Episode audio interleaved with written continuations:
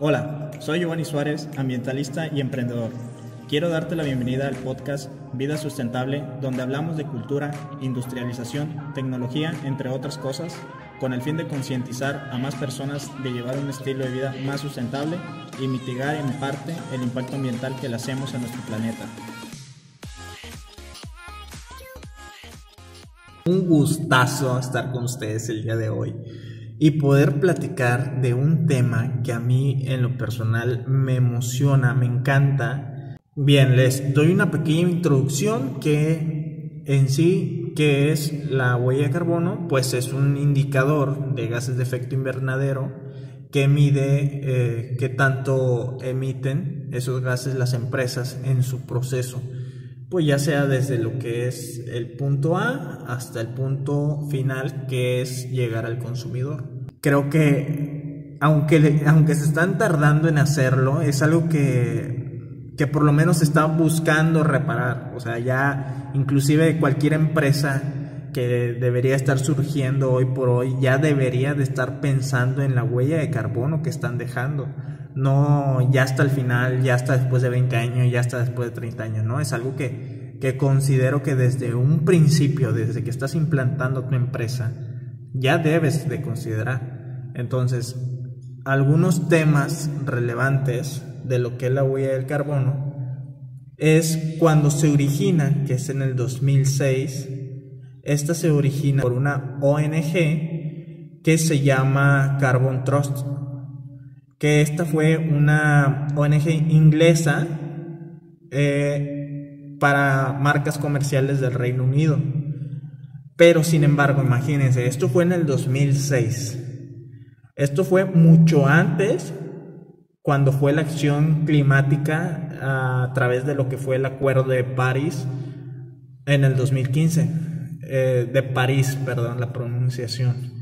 Eh, que fue eh, en el 2015, entonces imagínense, fue, no sé, nueve años antes, antes del acuerdo, antes de que todos se pusieran de acuerdo, ellos ya estaban trabajando en la descarbonización en la economía para poder agregar algunas etiquetas de la huella de carbono. Claro, después de esa ONG vinieron algunas otras más como lo que fue una canadiense que se llama Carbon Counted o la suiza Climatop, que pues desde entonces tienen su objetivo de empujar a las empresas y poder comprometerse a reducir sus emisiones de CO2. Ah, pasó algo curioso que aparte de, creo que también orilla a las empresas a, poder tomar este tipo de indicadores, porque lo que hacen eh, los indicadores es que te calculan la huella de carbono para base de eso poder reducir las emisiones.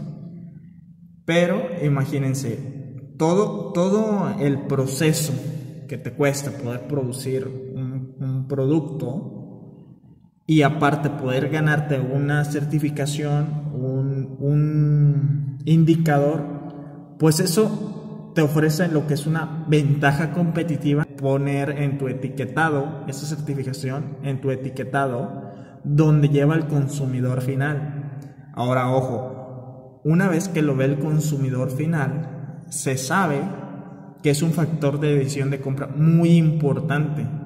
Entonces, al, ya hay consumidores que les, les importa qué tanto han contaminado esas empresas para que ellos puedan tomar una decisión de compra.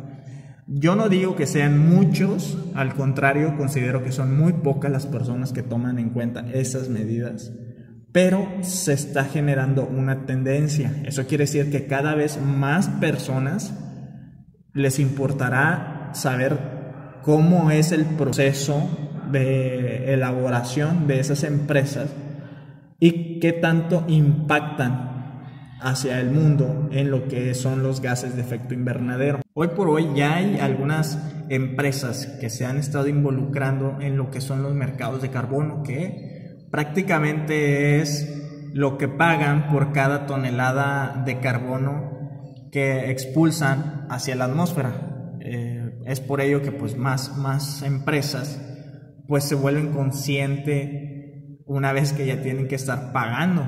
Entonces, eso, esa fue una, una buena estrategia por parte de las ONG, que aparte lo que es el Carbon Trust, que fue la, la ONG pionera, fue, se encargó de lo que es la recomendación del PAS 2050-2008, que es para medir la emisión de gases de efecto invernadero pero producidos durante la cadena de producción de producto y servicio.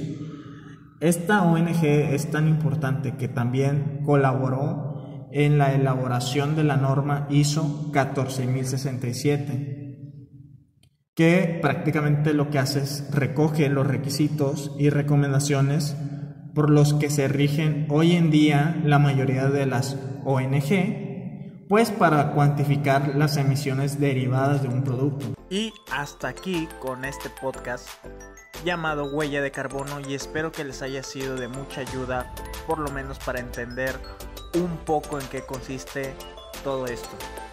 Muchas gracias por escucharme y nos vemos en otro podcast. Hasta luego.